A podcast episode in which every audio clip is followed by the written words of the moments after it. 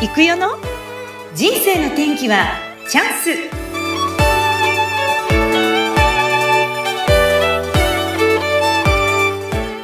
人生の天気はチャンスこの番組はゲストさんの人生を自らの口で語っていただき、ご自身の人生の振り返り、人生観などを探っていく番組です。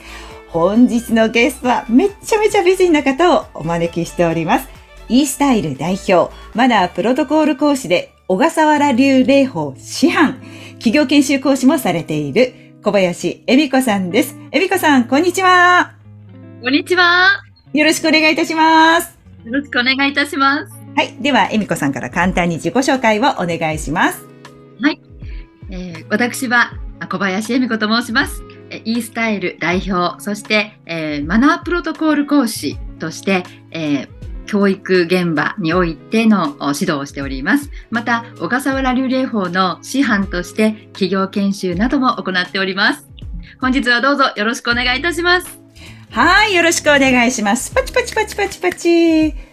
なんかあの、エミコさん、すごいいっぱい、あの、資格持ってらっしゃるじゃないですか。まずですね、マナープロトコール講師って何かなっていうのと、あと、小笠原、小笠原流、口回ってない、霊法の師範。で、あとは企業研修講師も。まあ、つまりですね、エミコさんは先生、講師の仕事をされているということで間違いないですか？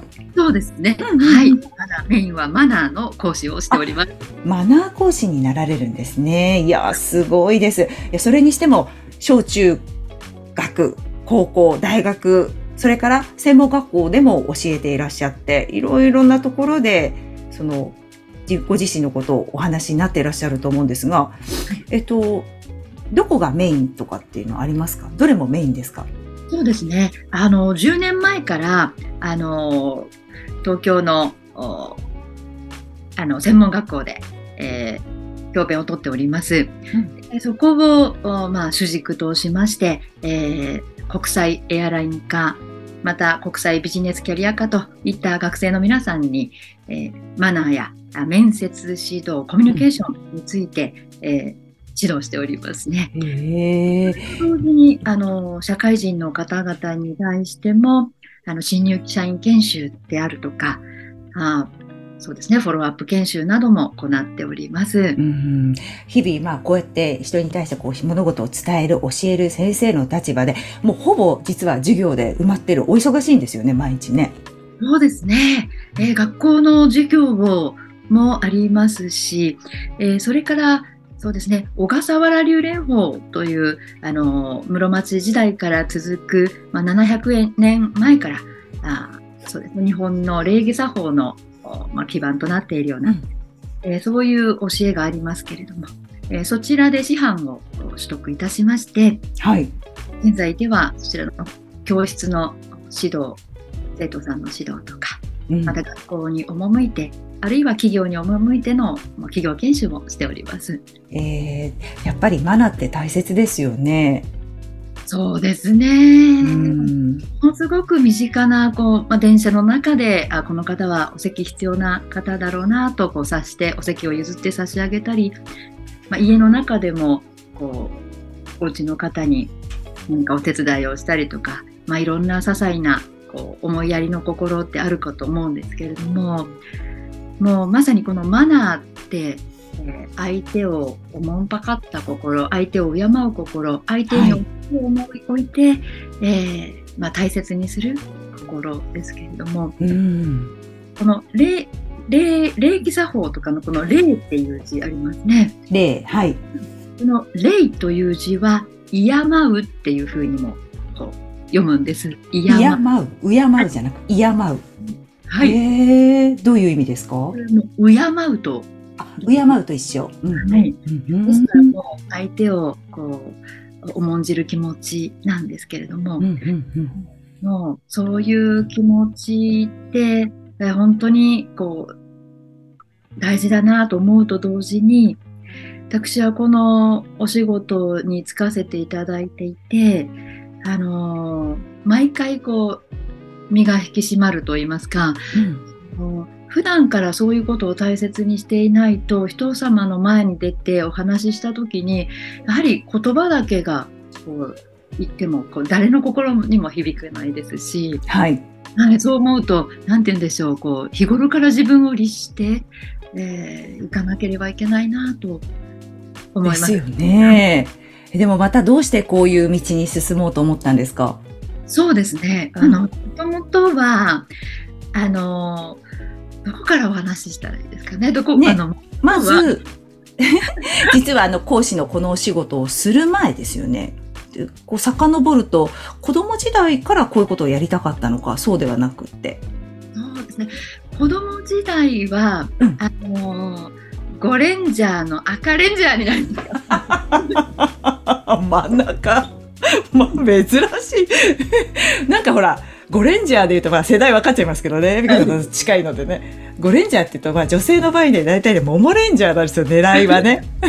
大体ピンクになりたいってだけで。真ん中ですよ。主人公になりたい、うん、なんで？どうしてですか？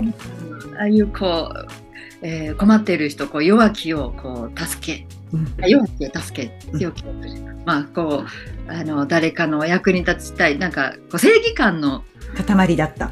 かもはい、うんね、そうでその正義感の塊で目指したものが何でしたっけ？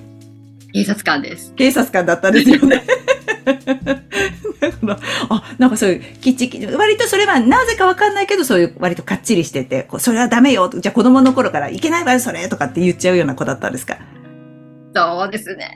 うん、なんか今、生田さんの話で思い出しましたね。うん、やっぱり小学校の時に、あ、廊下走ってる。走っちゃダメよってこう、なんか注意してしまう。正義感の塊みたいな人だった。で、まあ、婦人警官って言い方はちょっとあれかな。まあ、警察官を目指していて、それからどうなっていくんですか？警察官目指していたけど、こっち来ちゃった感じでしたっけ？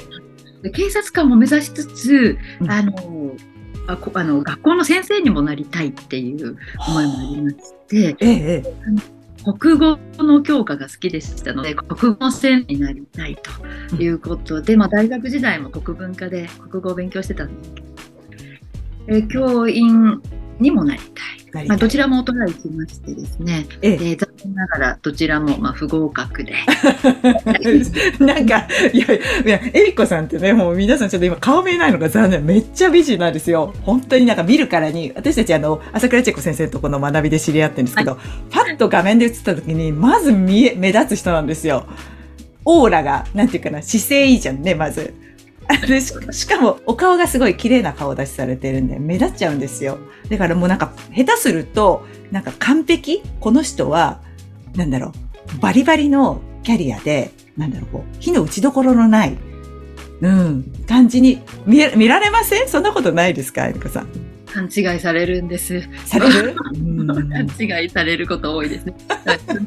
完璧にできている人だろうなと思われ、長く付き合うと、うん、あそんなところもあったんだね。天然だねとか言われたりします。うん。ね、でもあのなんて言うんでしょうね。あのー、本当に国語の教室になりたい警察官になりたいっていう思いもあってそういう思いが強くて、うん、でも叶わず。叶わなかった。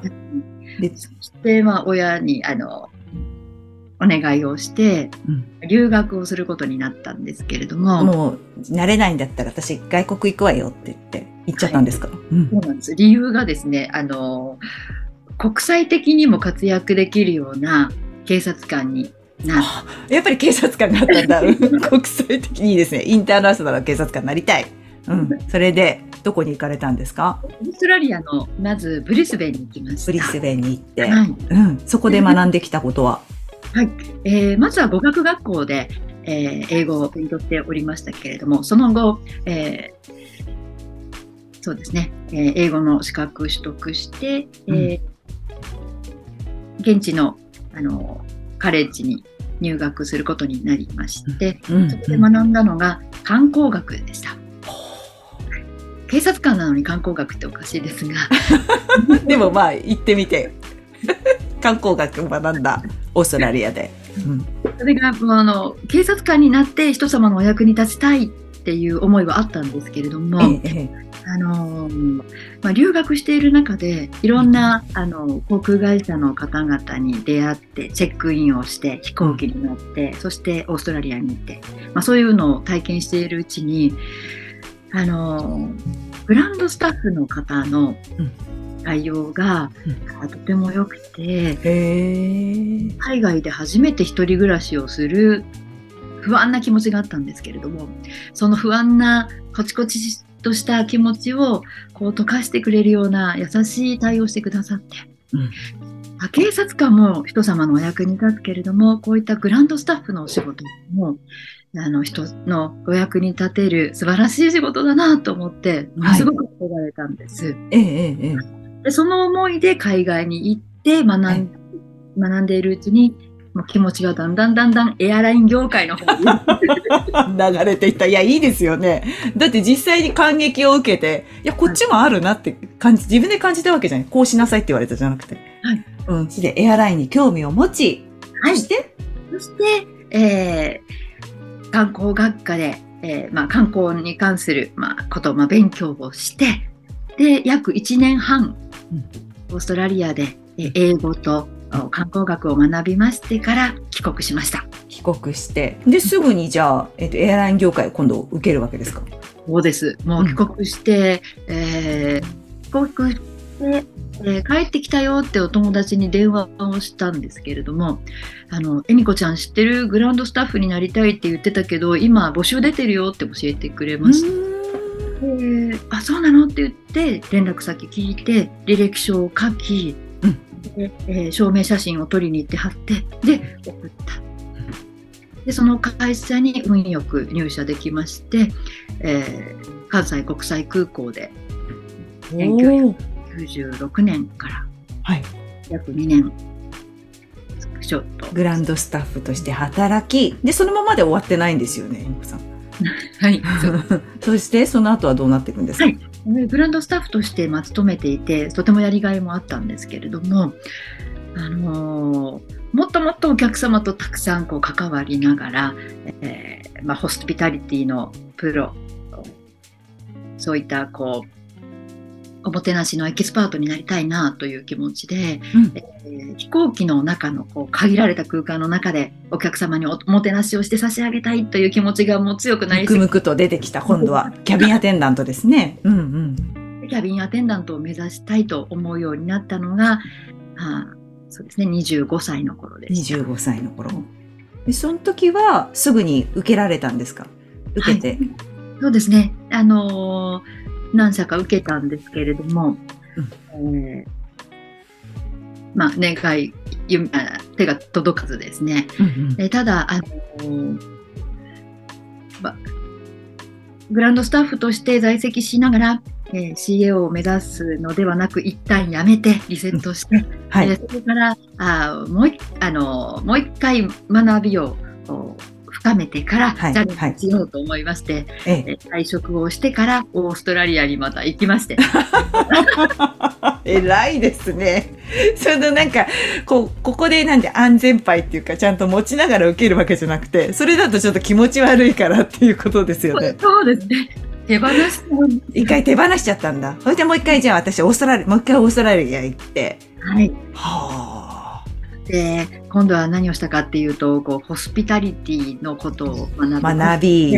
はい、カレッジで勉強しました。でその時は半年で帰ってきましてで帰ってきましてからはあのまた CA を目指す日々が始まりました、うん、その時があれでしたっけ？派遣社員で働いてるんでしたっけ、はい、アルバイトでしたっけ？う、ね、うん、一番初めはアルバイトで。アルバイトしていた、はいあの実家が和歌山なんですけども、はい、えー、和歌山から、えーま、東京の方に引っ越してきました一人で。一人で。キャビンアテンダントになるために、はい、はい、そして？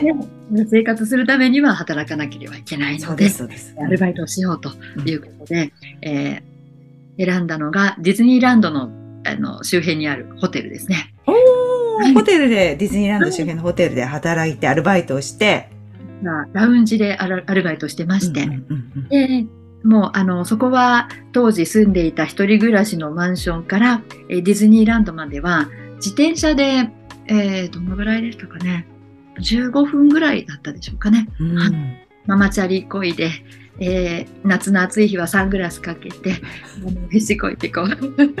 自転車乗ってアルバイトしてお金を貯めつつ、そして受験する機会を伺いながら、そしてどのぐらいでこうポンっていくんですか？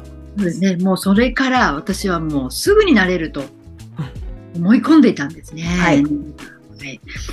まあ、慣れず、えー、1年経ち、2年経ち、4年経ちはい、4年かかりました。あ、え、じゃあアルバイトと派遣社員のいろんなお仕事をされつつ4年かかって、そしてそのチャンスはどうやって来たんですかご自身のところに。そうですね、えっ、と、チャンスがですね、アルバイトをしていて、その後、まあ、派遣社員になりました。うん。で、派遣社員として、えーある外資系商社の受付をし、うん。でその後、おその会社の社長秘書をすることになったんですけれど。うん。でそれからはしばらくずっと秘書畑におりまして。秘書を何年もやり。ううん。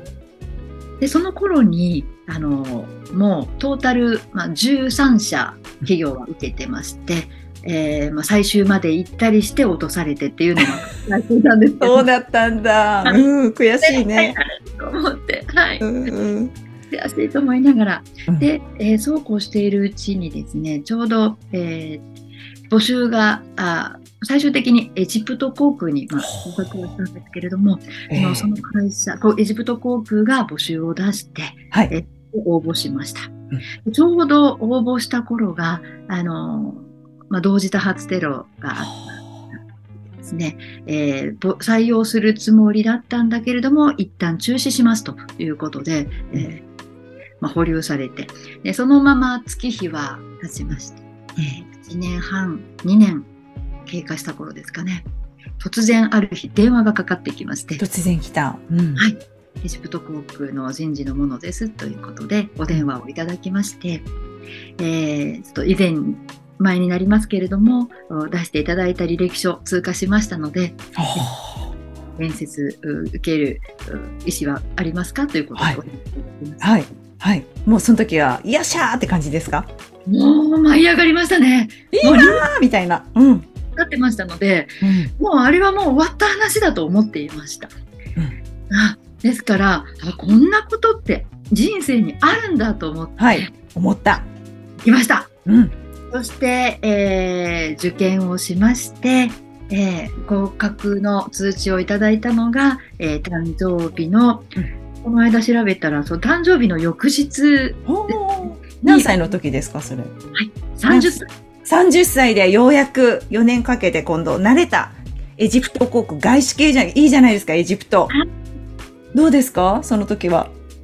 あのーいよいよ30歳で、まあ、30歳までに夢を叶えようと思ってたんです。でもしも30歳になっても夢が叶わなかったら、もうこの夢は諦めて別の道に進もうと思ってたんですけれども、まあ、ようやく夢をつかんで、うんそして連絡をくださってからもう翌日翌月にはエジプトに行くことになって、えー、すごい。トントン拍子だ。うーん。そして、えーそれから、まあ、訓練が約うー1ヶ月ありました。もうそれまで1分1秒もう、なんて言うんでしょうかね、もう分刻みスケジュールで、えー仕事がずっとこうオフィスの中でもあって、うん。そういう中でエジプト航空に入社して行ったら、うんもう本当に時間の流れが、なんて言うんですよ、日本と全然違ってえそうなんですか？はい。ゆゆゆったりしてるんですか？どんな感じ？ゆったりしてるし、うん。ゆった時間に物事がスタートするわけでもないです。ないんだエジプトは、はい。まあ、外国はそうなのかな、うん。ないんですけど、うん。あの9時から、あ9時からあ9時に集合して、えーこれこれ始めますよって言われて、えー教室に行ったら、先生が1時間経っても来ない。2時間経って。みたいな。うんうんうん。そうだったんですね。もう洗礼受けましたね、最初から。そうですか、うん。でもリアルにじゃあもう生活がガラッと変わって実際にエジプトまあ他の都市も行くのかしら？エジプトが多いんですか？そうですね、エジプトもとあの入社当初はあの成田、発、えーマニラ、経由、マニラ、バンコク経由、カイロ行きっていう、まあ、経由便があったり、うん直行便があったりしたんですけれどもね。うんはい。ですので、えー目的地は、まあ、カイロですね。エジプト。はいうんねえー、憧れですけど実際にその想像してたのとなってみてのこのギャップっていうかありました？そうですね。あのー私はあの、本当におもてなしするのが、とてもこう喜びを感じますので、はい。そういう機会をえあの与えていただいたことにものすごく嬉しかったです。そして、あの、飛行機のこう中の窓から、うん。えー上から雲を眺めるのが夢だったので、うん。うんキャンプシートに座って、わあ、この景色が見られたっていうこう感動をすごく味わっていました。えーまた、その、まあ、日本企業で働くのと違い、この外資系で働く中で、日本人はマイナーなこうポジションにいますから、えーエジプト航空のエジプト人の方々がこう決められたことに対して、えー私たちはそれにこうある意味従わなければいけないところもたくさんありますしね。うんあのーこう思うにままままならない、えなんでこうするんだろうとかいろいろ思うところもありましたけれどもただ、あのーエジプト人の方々はイスラム教徒の方が多いですのではい。イスラム教のこう教えが書かれているコーランに書かれていること。これがもう本当にあの生活においても仕事するにおいても本当に大事な大事なあの基盤になっているんですよね。ですから、あの例えばラマダンの時期断食をする。ええ。えええ1ヶ月ありますけれども。あの時はあの仕事中であっても皆さんこう水も飲まなかったり食べなかったりしますので長距離フライトですとだんだんだんだん元気が来なくなって 見えちゃうんださ食べればいいのにと思うけど食べないもんね。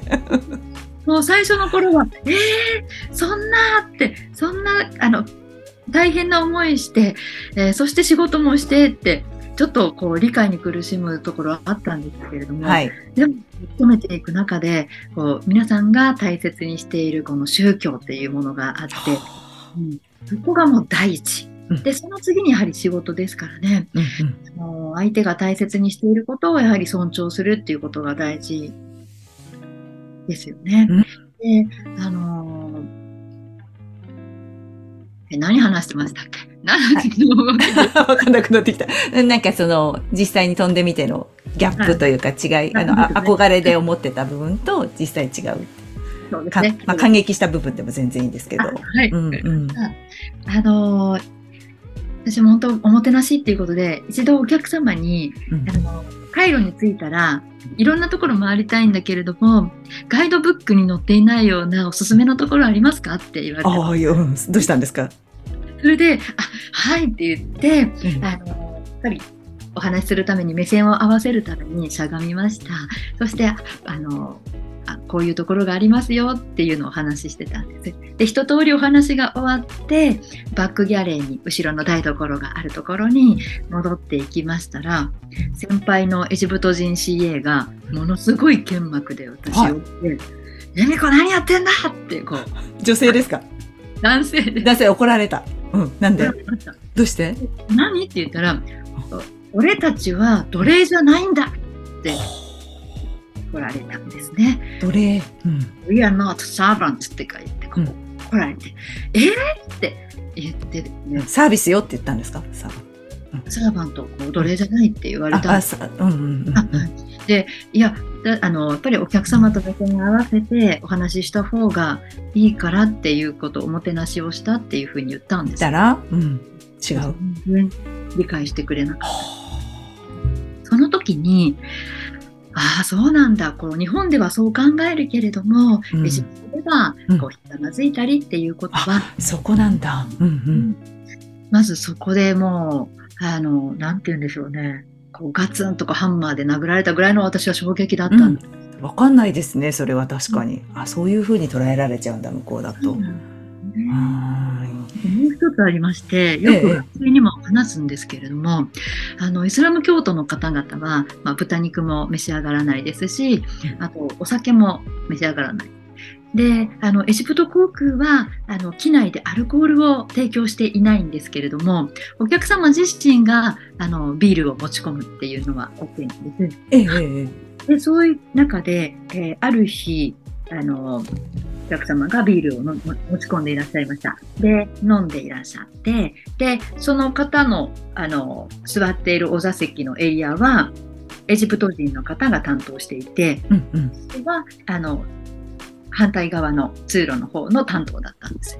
で、サービスをしていて、えー次は、あの、お飲み物の提供に行こうということで、準備をしていたら、はい。にこう、あの、あのお客様が飲み終わったビールの空き缶下げてって言われたんですよ。はい。自分で下げればいいじゃないって思って、お そうだよね。そっち担当じゃないのにね。それで？はい、すごい忙しかったのです。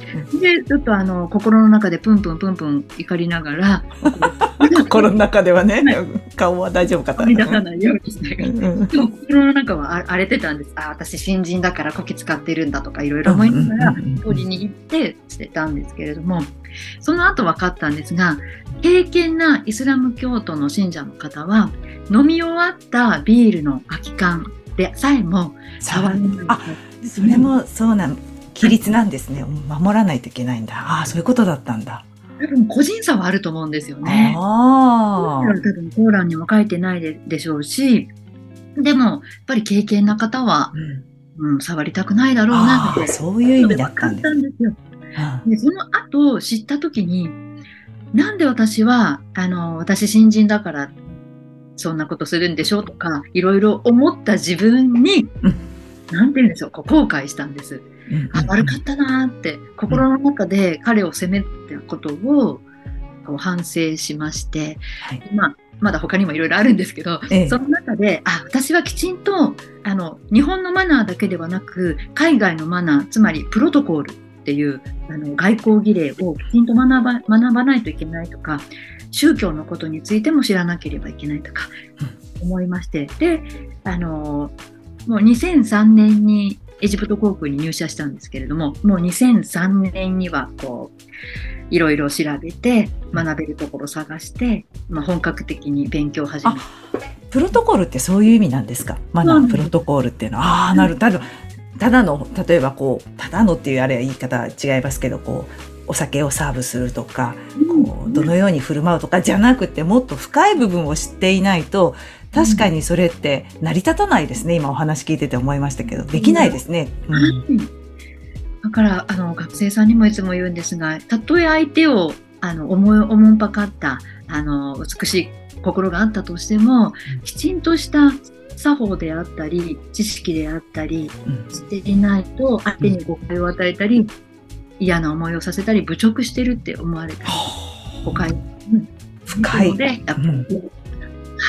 心も形もしっかり学ばないどちらもせ知識もないとダメだし、なんかすごく、ああ、今なるほどなと思ってね、聞かせてもらいました。でもまあそういう経験があって、そういう、そのお勉強をさらに深めて、で、さらに、恵美子さんの場合は、今度あの、日本の作法、こちらの方も学ぶようになる。これはどうしてなんですか？はい、あのーマナーやプロトコールを深く学べば学ぶほど、日本のあの礼儀作法の、あのーなんていうんですかね、えー、もともとは、あの、室町時代にうん。小笠原家、それから伊勢家、今川家っていうこの御三家がですね、あの、日本のこう礼儀作法の基盤となる、こう、三義一統っていうものをまとめたんですけれども、えーまあ、ここにたどり着いたんですね。ここをしっかりと勉強することによって、なぜこうしなければいけないのかっていうマナーの本質、理由、うん歴史的背景、いろんなことがきちんと学べるんじゃないかなと思ったんですけれども、うんうん今、あの、小笠原流礼法という、あの、礼儀作法の、あの、なんていうんですかね、えー教えているところがありますので、えーそこでしっかり学びたいなと。すごいですよね。その学びに対するこう姿勢のこう貪欲さというか、しっかりやって、それでこう人に伝えていくっていうことを、でも今お話を聞いてて、やっぱりこう一連の流れがこうつながってきたなっていうふうに思いました。うん。やっぱりその、いろんな礼、礼法っていう言葉は実は私あまり馴染みがなかったんですけども、こういういくつかの、あの、作法があって、その中でも今その小笠原流っていうのを今学ばれてお伝えしているっていう、日本のやっぱりこう作法っていうもの、礼儀、マナー、これをやっぱり伝えていきたいと思って今、また新たにそれこそ、こう資格、なんていうかな、学んできたことをまたこう伝え直すっていう意味で、まさに今人生の転機をお迎えになったということでよかったでしたっけ？そうですね。うん、そうね。あのー、もともと先生になりたかったとかいう思いが、まあ、幼い頃からあったんですけれども、あの、何かをお伝えしたりするこう経験とか学んできたことをお伝えすることによって相手の方がこうそれによって夢を叶えることができたり、うんうん、気になったり励まされたり、まあ、そういうことにつながるのが本当に私の喜びなんだなということをこの10年間教えるという仕事に携わらせていただいて、うん、痛感しています。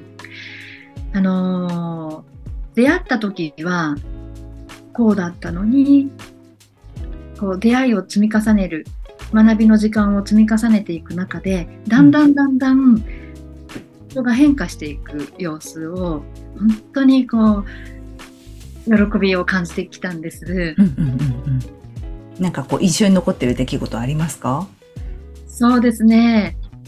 二つありますかね。うんうん、つはあのあまりにも私のあの思いが熱すぎて強すぎて、はい、えーちょっと今日はだらけているなという日があの学生の指導をしている時にありまして、はい、プレゼンテーションをグループでしていただいたんですけれどもなんかちょっとふざけてたんですね。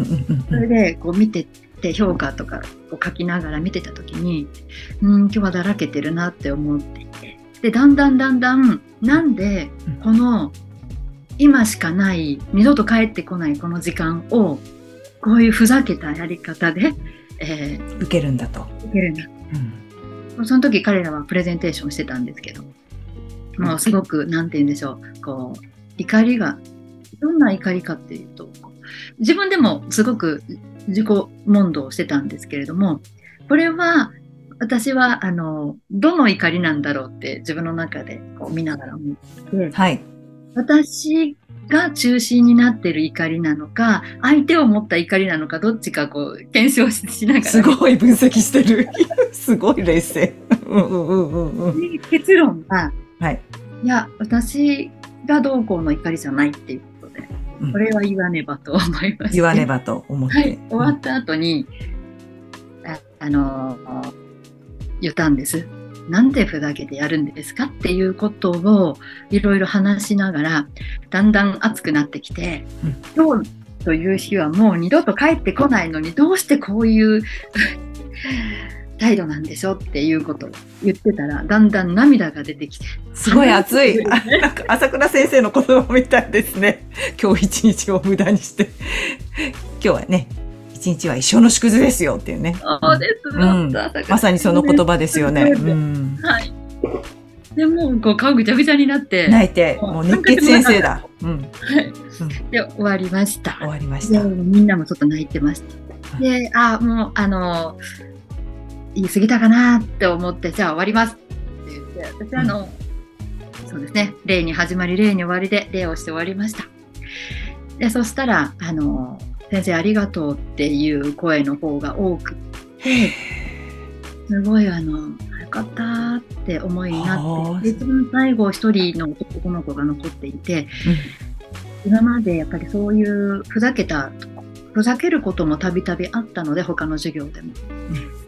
いけないなと思ってたんですが今日は言ってくださってありがとうございましたえー、素直な子ですね、うん、はい、そしてなんか彼のあの大学編入した後こういうふうになりたいっていう夢も語ってくれたりしていろいろ判断したんですけど、うんうん、言ってよかったんだなと思いつつただあの怒られた党の本人たちはふてくされてたんです。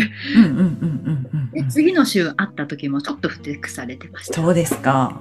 うん、ただあの私はあの廊下で会ったら自分から名前を呼んで「何々さんおはよう」とか言って もう自分から積極的に挨拶をして、うん。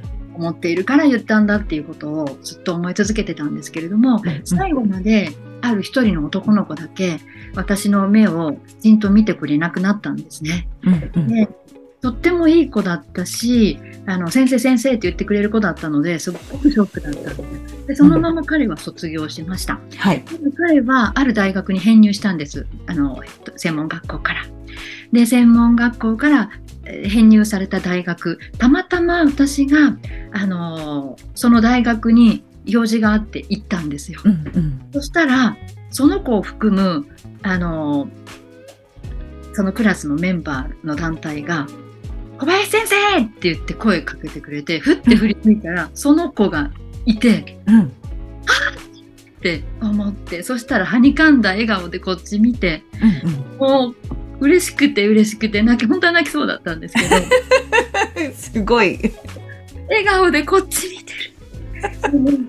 いやー皆さん大学生になられて立派になって、うんうんうん嬉しいですねなんて言って、うんうんうんねに私写真撮りたいんですけどって言ったら先生撮りたいですって言ってくれてみんなで写真撮ってもうその写真はもう宝です。うんうんうん。いや、いいですね。そういう方たちが成長していかれた様子がやっぱり一番嬉しいのかしら？そしたら。いやもう本当嬉しいですね。うんうん。本当に嬉しいですね。もう私はもう、あの、言い過ぎたっていう後悔を、1、2年ずっと引きずったままいたので、うん。あそこで報われた気がしました。いやー、素敵。もうなんか、エリコさんのこの、なんか熱血度が超いいですね。かっこいいなと思って。うん。なんか、そうやって今、たくさんのこう、生徒さんに教えられて、で、今度は今、今度小笠原流霊法の方にこう切り替えて、今ちょうど独り立ちするっていうタイミングでよかったでしょう。このきっかけになったことと、あとこれから何をしたいかっていうことをじゃあ最後にお伝えできしていただけますか？はい、ありがとうございます。あの本当にあの学生指導ということを今までメインにやってきまして、えー本当にあのこれから日本を世界をこう背負っていく皆さんの役に立ちたいということで、えー全力投球してきたんですが、あーこのおちょうど50歳になりましてこの50歳のタイミングで、えーまあ、小笠原流霊法の師範として、うんえーよりあの、まあ、学生の方々を含めたより多くの皆様に日本の古くから伝わる礼儀作法をお伝えしていきたいその使命を生きていきたいっていう風なあ考えに至りました。えー今年はあの書士貫徹の「貫」貫くという字をお私のお一文字。一文字にしたんですけれども、うんえー人を励まし笑顔にし地域社会をおまあ、活性化し、うん日本世界を平和にしていくというう志を胸に抱きながら、えーこれからその道を一歩に歩いていきたいと思っております。素敵です。ありがとうございます。もう本当にですね。暑苦しくて、いや、本当なんかね、いやいや、お話できて本当良かったです、今日。あの、ね、何回も言いますけれども、本当にね、なんか、綺麗すぎて、なんかこう、抜け目ないって言うと、表現が違うかもしれないですけど、火の打ちどころのない人なんじゃないかなと思って、もう、第一印象がす綺麗だから、そう思っちゃうんだけど、本当にね、お茶目で、そしてあの、すごく熱い思いを持って、たくさん本当はね、本当、い今日話聞いたのは本当一部なんですよ。たくさんね、今度また第2弾でぜひね、みーこさんのその後どうなったかってこととか、もっとね、いろんな話があったんですけど、ちょっと聞けなかったんで、また第2弾でいつか出ていただきたいなと思いましたありがとうございます。えー本日のゲスト、e スタイル代表、まだプロトコール講師、小笠原流霊法師範、企業研修講師もされています。そして、小笠原流霊法、これからますます頑張っていかれますので、えーぜひとも応援してあげてください。小林恵美子さんがゲストでした。恵美子さん、本当にどうもありがとうございました。ありがとうございました。よこれからもよろしくお願いします。ろしくお願いいたします。さよなら。さよなら。